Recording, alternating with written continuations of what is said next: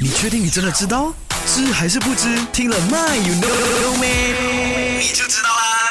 世界知道，无奇不有，很多都是你不知道的事啊。My you know 没？今天要来跟你分享的就是，你知道我们人呐，就有时候在大太阳底下，或者是看到光线很强的东西，我们 maybe 都会想要戴一个太阳眼镜啦。就除了那种装装帅啊、装美用的那个，OK，我们那个我们就不理。就是我们在接触光线很强的时候，我们都会想要戴太阳眼镜来保护我们的眼睛嘛。